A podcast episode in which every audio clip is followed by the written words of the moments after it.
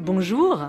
Bonjour. Rewind and Play, votre documentaire, suit le grand pianiste de jazz Thelonious Monk lors d'un passage à Paris en 1969. Comment avez-vous découvert ces archives inédites? Ben, Je travaille sur un film de fiction autour de Thelonious Monk. Et donc, à un moment, je travaille avec un documentaliste, euh, Olivier Rignot. Il me trouvait des images. En demandant à Lina ce qu'ils avaient, ils ont envoyé un certain nombre d'émissions, la plupart je les connaissais, dont celle-ci, Jazz Portrait, qui avait été enregistrée en 69, diffusée en 70. Mais en même temps, ils nous ont envoyé les rushs. Et évidemment, j'ai eu envie de les remonter parce que tout à coup, on avait accès au Thelonious Monk que j'apprenais à connaître de par les différentes biographies qui ont été écrites sur lui, les témoignages de ses proches, etc. On a toujours une image de lui de quelqu'un de très fermé, de quelqu'un limite autiste, etc., etc. Mais là, enfin, on pouvait le voir parler, on pouvait le voir... Euh, interagir avec les autres. Ce qui moi je trouvais très très beau dans ces images-là, c'est que tout à coup, c'est les autres qui paraissaient fous.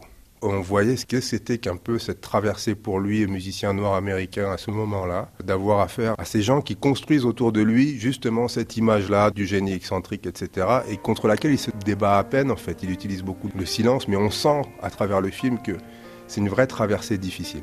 Thelonious Monk, effectivement, est souvent présenté comme un artiste maudit. Il a connu le succès sur le tard. Tout de suite, hein, c'est quelqu'un qui a un son particulier, qui apporte des harmonies particulières, qui ouvre un peu l'espace harmonique euh, du jazz à ce moment-là, qui vit une sorte de révolution. On passe de l'époque des big bands à, à ce qu'on appellera le bebop.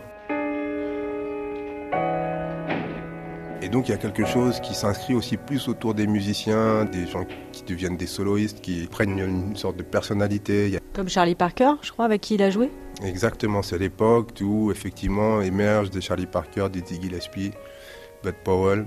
Tous deviennent assez célèbres. Lui, il reste un petit peu en retrait alors qu'il est vraiment assez fondateur dans les structures euh, harmoniques et rythmiques euh, qui sont mises en place pour les bebop. Mais parce que lui, c'est aussi beaucoup un compositeur en fait. Il a une façon très particulière de jouer, certes, qui n'en fait pas un produit facile à vendre. Et puis aussi un, un Thelonious Monk qui résiste avec ses silences ou son honnêteté à ce que l'on veut lui faire dire.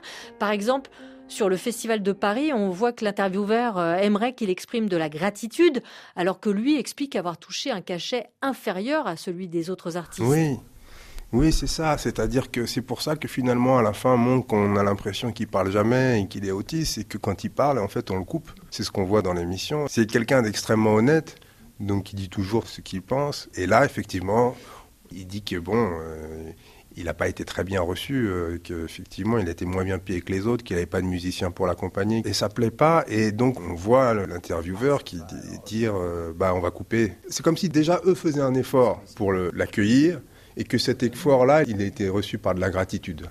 no secret, No, but it's not nice. Du coup, euh, Alain Gomis, vous avez retravaillé le son et l'image de ces archives? Ouais, c'était d'essayer, en fait, de passer dans le point de vue de Thelonious Monk. Mais au bout du compte, le plus important, c'est sa musique. Merci beaucoup. Alain Gomis, merci. Je rappelle le titre de votre documentaire qui sort ce mercredi en salle en France, Rewind and Play.